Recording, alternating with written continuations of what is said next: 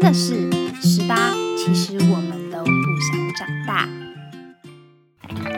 各位听众朋友们，大家好，欢迎收听超级超级超级超级无敌久没有见的 Blue Blue Go Away。今天呢，就是是大家的开学日，想必。高中生们、国中生们都是一个非常忧郁、非常 blue 的心情，因为暑假结束了，然后又是一个新的开始。不管是国中生要刚升上高中这个阶段，尤其是到一个踏入一个非常未知的环境，你可能很期待，也可能很害怕，都会有这种情绪，因为。嗯，下礼拜我就要搬宿舍了，然后我也是一个害怕的情绪居多的人。那总而言之，今天呢，就是来疏解一下大家忧郁的这个心情，是不是听《Blue Blue Go Away》就很适合啊？所以呢，今天就来趁大家，不管是你是上课的时候、通勤的时候听，或者是你中午吃饭的时候。晚上、下午放学回家的时候，聆听这个 podcast 的时候，都可以让你今天的呃忧郁的心情快点走开。对，那么为什么会消失这么久的原因，其实有一部分是。有在忙自己的一些事事情，然后也在找一些灵感回来跟大家分享，然后好好生活，好好的跟大家说故事。因为我相信人都是喜欢听故事的。那今天就是先来跟大家分享一下，我这个月去了五天的环半个台湾的行程，就是我一直很期待的。那就跟你们分享一下这整趟旅程，我一开始都觉得哦，非常的顺利哦。第一天的行程一切都在计划之内，我那时候有点觉得说，有时候在计划之内蛮好的，因为很多事情都顺着你的意走，你去到了，你看到了你想看的风景，所以你感觉到非常的通体舒畅，就觉得说这趟旅程实在是。怎么这么顺利啊？不像我会发生的事，这真的不要乱讲话，你知道吗？我那时候我就心里一个念头这样子，然后隔天我记得是第三天的时候，那时候安排第三天的行程是去台东的池上吃一间我很想要吃，就梦寐以求、念心心念念了很久的一家冻饭，然后它就是标榜用池上米做的。就是我是一个很非常喜欢吃饭的人，然后我觉得饭就是一个人间美味。我最近超爱吃饭，然后又是淀粉，然后又很容易胖，我真的是快受不了了。但自己就太爱吃嘛。总而言之，我就是去 Facebook 上面，因为台东花莲就是他们有一些店，因为毕竟都是观光客去吃居多，所以他们也只是个小店家。那他们就是需要提前预约这个行动，对，它叫如初洞。那我当初会知道这个洞饭的原因，是因为我在嗯，我很常去的一间书店，是一间咖啡馆，然后他要摆一些文创的小饰品啊，或者是说摆一些文宣等等的，那我就会去。不定期的去看一下有什么文宣，那那时候我就看到一本书是在介绍池上这个地方，然后池上这个地方其实有蛮多它的呃一些文创的特色，或是一些小店啊，然后动饭店啊、织品店啊等等的。我那时候就是眼里都只有吃的嘛，就看到如出洞，我就觉得说，嗯，我这次环半台，我一定要去吃到它。那那一天呢，早上的行程就是我们搭公车去了小野柳，然后顺道一提，就是我没有去过新北市的野柳，然后我住在新北市就很荒谬，我去了一个小野柳，然后我没去过野柳，对，这是题外话。那 总而言之，我们早上只是去了一个小野柳，结果接下来因为行动不便，我们有行李，我们有什么巴拉巴拉的，然后因为我们的那个移动幅度很大，就是当天我们就要直接杀到。屏东放料，于是我们行李是带着，那也不好移动嘛。台东的公车班次平日是非常少，所以呢，那时候我就啊，我们就在火车站，就是想想说，前两天我们也玩的蛮疯的，那我们就休息一下。于是我们就在火车站火车站休息了一两个。一个多小时，好不容易哦搭到我们要搭的车，然后我就想说，天哪，好久没有坐莒光号了，莒光号的门竟然还是要弄那个手拉的，你知道吗？所以就觉得哇，好久没坐莒光号，觉得很新奇，然后我就坐上去，结果就觉得不对，就是有一站一站过了一站，我就觉得不对，为什么我觉得站名怪怪的？然后直到他说。下一站资本站，然后我就傻眼，因为我们那时候在台东车站，然后我之前在做功课的时候，我知道资本在台东的南边，我想说不对啊，池上不是在北边吗？怎么跑到南边去了？我当下就是天哪，我是不是坐错车了？然后我就跟我同伴讲说，哎，我们好像坐错车了。好，结果我们就在资本站下车。那我刚刚说的台东。台东的交通十分的不方便。我们一下资本之后，我恕我直言，就是外面真的是什么都没有，就是没有人，就只有站务人员一个，然后没有人在等车，没有人跟我们同一站下车，然后火车站外面也是一片荒凉，然后我们就很慌，因为已经跟人家预约好了，然后如初动的官网还写说不能迟到。所以我那时候就非常紧张，想说完蛋了，我们十二点半要到，那怎么还没有赶到？这样子我超级紧张。结果接下来我们就开始找说怎么样回到池上，或是怎么样先回到台东，但是已经知道基本上是来不及了，因为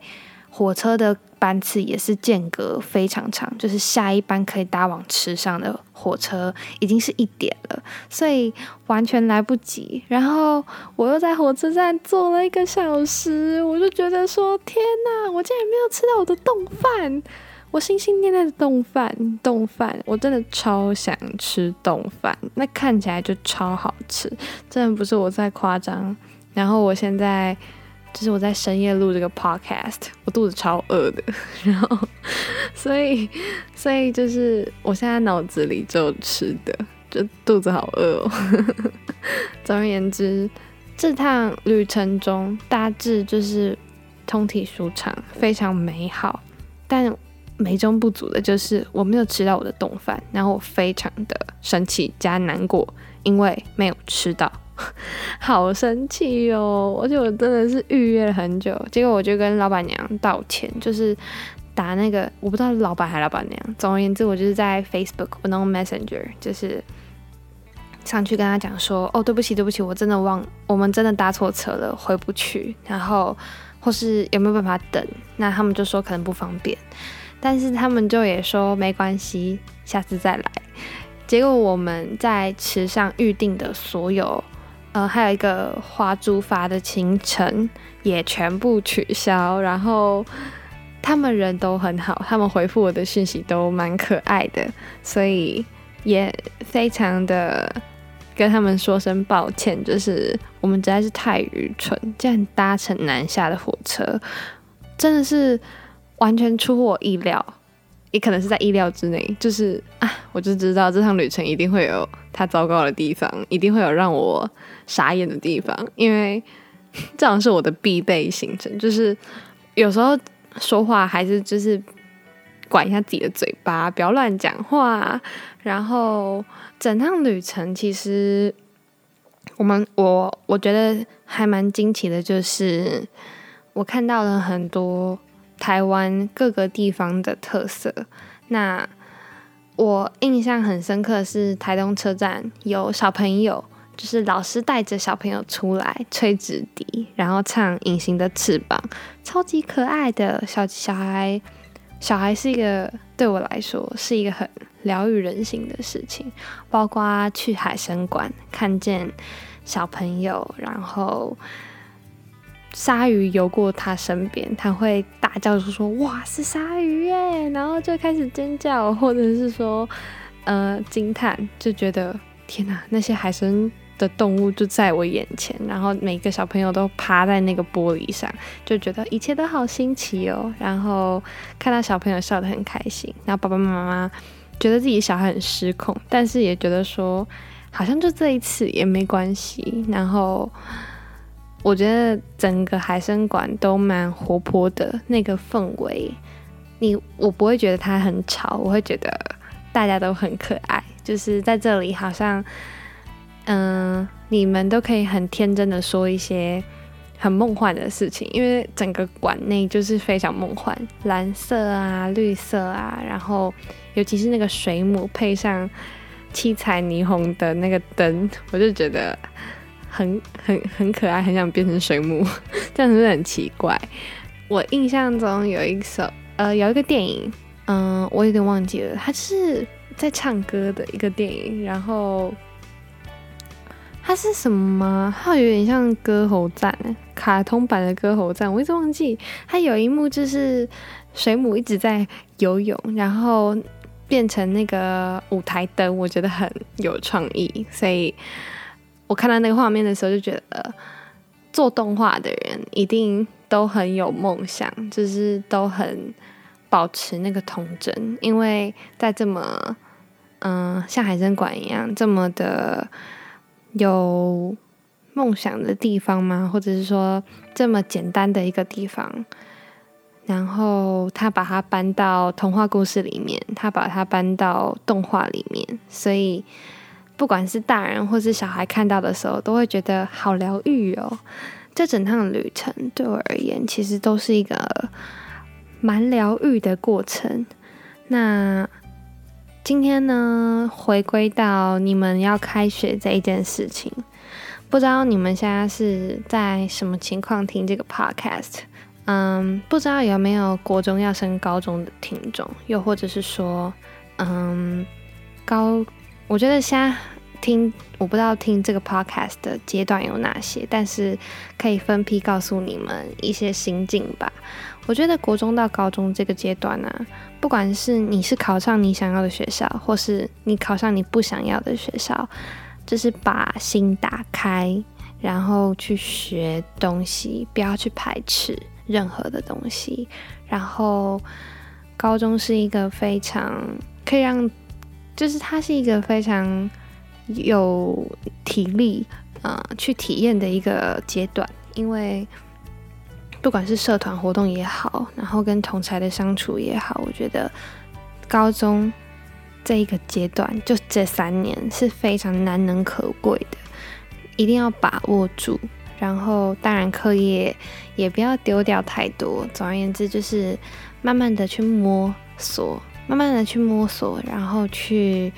认识多一点身边的人，然后打开心去学习，因为你会发现一山还有一山高。嗯，每一个人都在他的领域发光，所以你就去快点认识各个领域的人，因为那个时候这三年真的是很美好的三年。那就是希望你们在这三年可以过得很开心嘛。那高一到高二呢，我觉得很有趣的是，应该有一部分的人他们是有玩社团的，有接学生会啊，或者是一些。嗯，学校的组自治组织，那这高二这一年，我觉得是最有挑战的一年。对于那些有玩社团的人跟玩就是自治组织的人呢，因为我自己只能讲这一块啦，因为我是有玩过社团的人。那这一年呢，其实。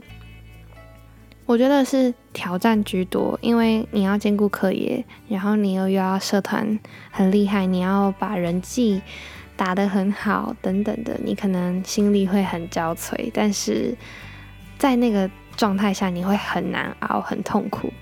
但过了这一个关，你会觉得哇，我那个那我那时候根本就是神力女超人，我根本就是神力超人，就是。你会觉得自己很厉害，怎么熬过这那一段的那一段就是又苦，可是你回过头来看，你会觉得它很甜，因为苦到甜，那我不知道怎么讲，就是倒吃甘蔗的感觉。那个到后面之后，你会觉得那一段的历练，那一段的经验都在发酵。那这一段期间，这一年绝对是你会很享受的一年。那么高三的朋友，不知道，嗯，会不会有学妹？我的学妹听到这个 podcast，因为我那天收到一个 email，然后我有一点晚回信，因为比较比较晚啦，就是可能晚了五天吧。突然在 Saturday 的 Gmail 上看到一封信。然后，因为上面太多官方的什么 Spotify 啊，然后很冗的信，所以有时候就会懒得懒得去看。然后那时候不小心看到，想说，嗯，这个标题好像不太一样，然后就点进去。我就想说，哇，有点受宠若惊，因为，嗯，我的学妹，我不认识她，我也不知道她叫什么名字，但是就是跟我同一个学校的学妹，然后就寄了这个，嗯，email 给我，他就说他觉得。嗯，高三这个阶段，不管是要准备学测，总而言之，他觉得这个阶段很可能压力很大吧，我也不知道，他没有详细的说，但是就是，嗯，我觉得这一段期间呢，很容易掉眼泪，那就掉没有关系，因为那个就是你一个压力抒发的管道。高三这个阶段嘛。你们应该这礼拜就要模拟考了吧？就是我印象中，我学妹跟我说北模是三号、四号啊，我不知道全模是什么时候，通常都差不多时候，就是应该这个礼拜大家就是都要模考了。学测生一定是有点紧张，就是如果你认真正在准备的准备的话，你应该都会有一定的紧张程度在。之前也讲过，就是。嗯，得失心不要很重，然后考不好、考得好，都有他，都有他的应对姿态。这一年之前也讲蛮多的，其实很希望你们可以熬过去，坚持下去。然后，嗯，这样讲起来有点想哭，但就觉得说，去年的我们也是这样子，就是。把自己封闭在一个环境里面，然后一直打拼，一直追一个你想要的东西，然后那时候你会觉得，嗯，生活变得很简单，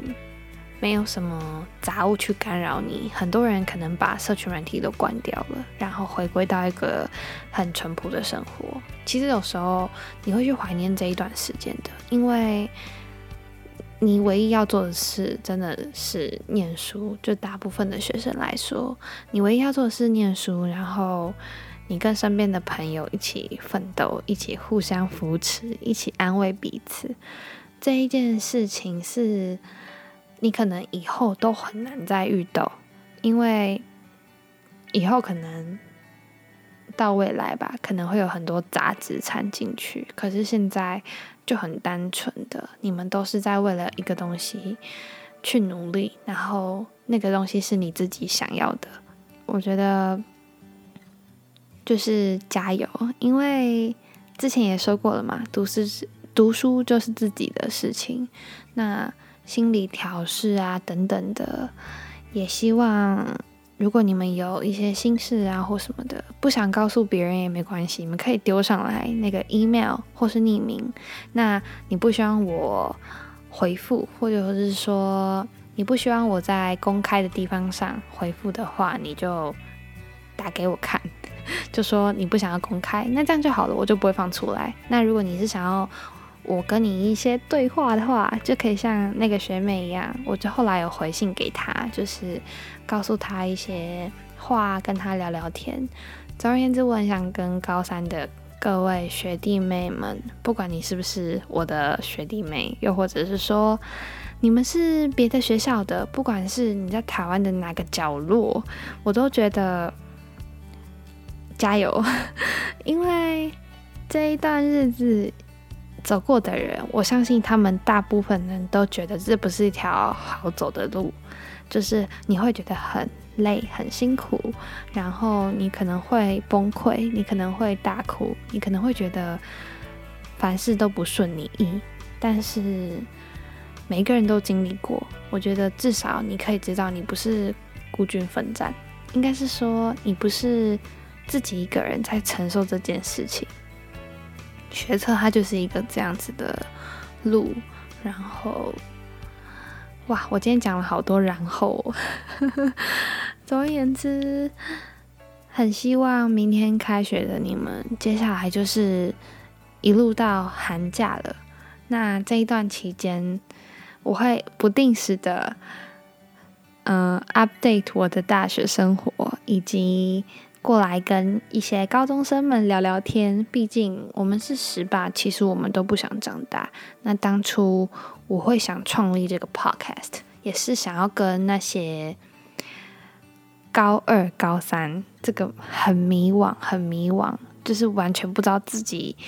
要什么，想要什么，或者是说，因为我觉得我那时候就是在这个时间很迷失自我，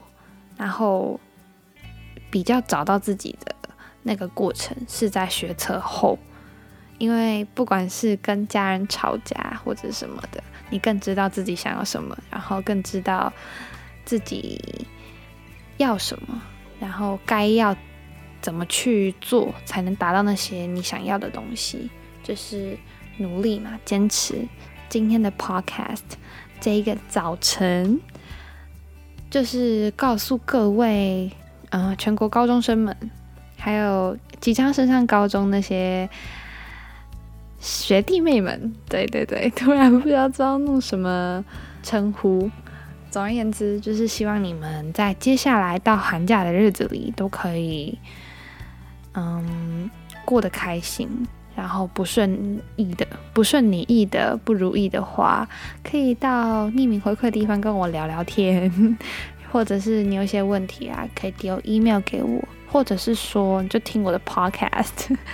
自己自己行销，超好笑。那。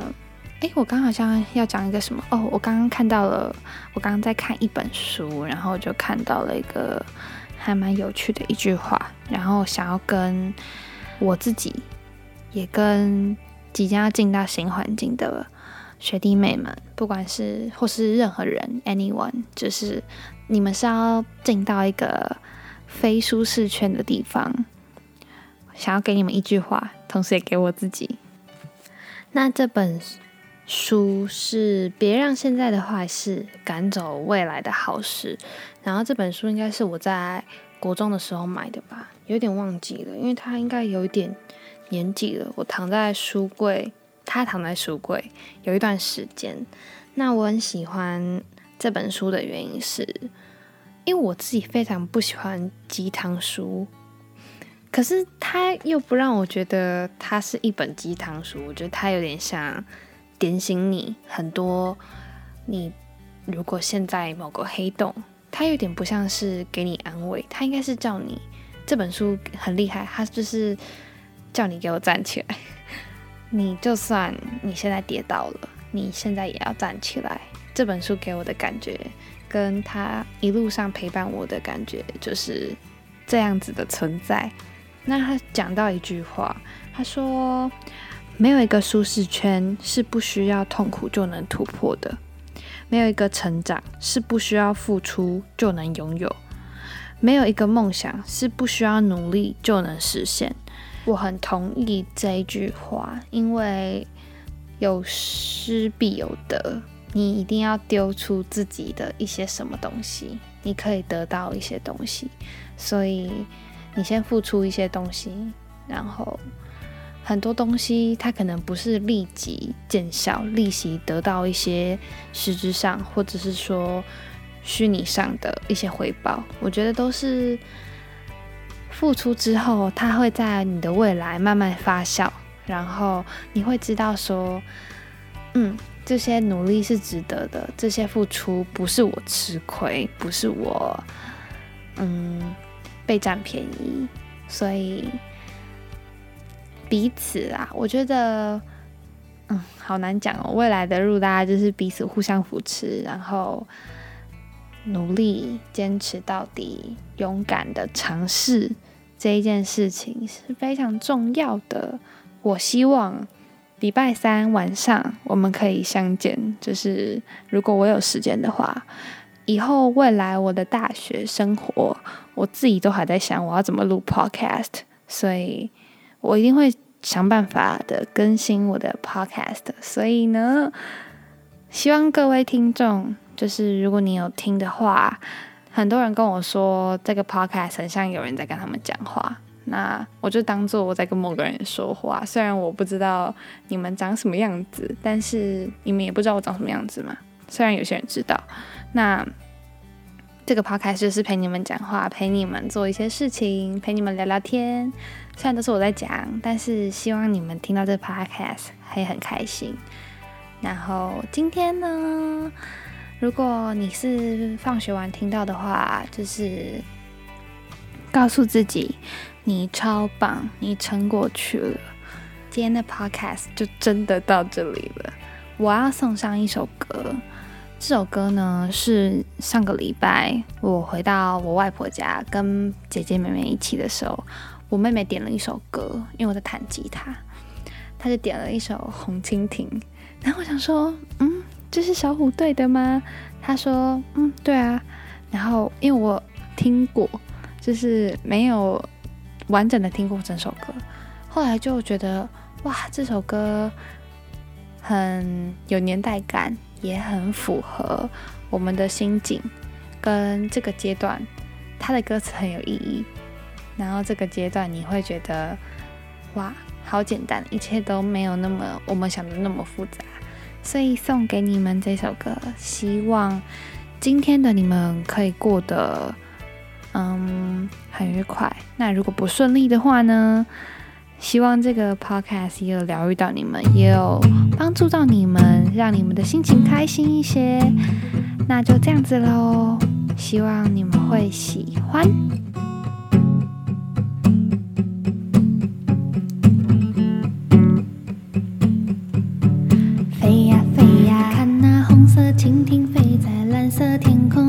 游戏在风中，不断追逐它的梦。天空是永恒的家，大地就是它的王国，飞翔是生活。我们的童年也像追逐成长吹来的风，轻轻地吹着梦想，慢慢的升空。红色的蜻蜓是我小时候的小小英雄，多希望有一天能和它一起飞。当烦恼越来越多，玻璃弹珠越来越少，我知道我已经慢慢的长大了。红色的蜻蜓曾经何时，也在我岁月慢慢不见了。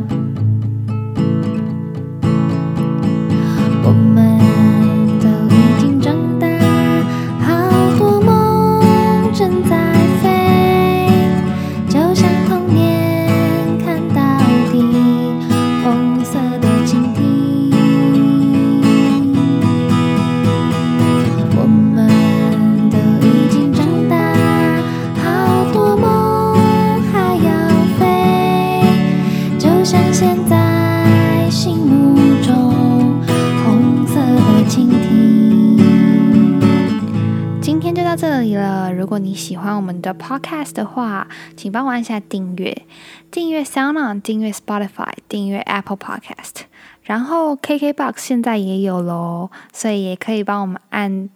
KKBox 的关注。如果对我们的粉丝专业有兴趣的话呢，也欢迎到 Instagram 上搜寻 Salad Day 十八。或是打上十八，其实我们都不想长大，就可以找到我们喽。那主页连接的地方有匿名回馈，如果你们是学测生，你们把 Instagram 上删掉了，那你就可以弄 Gmail 告诉我一些你们想说的话。那今天就到这里了，嗯，就这样子，拜拜，大家加油，拜拜。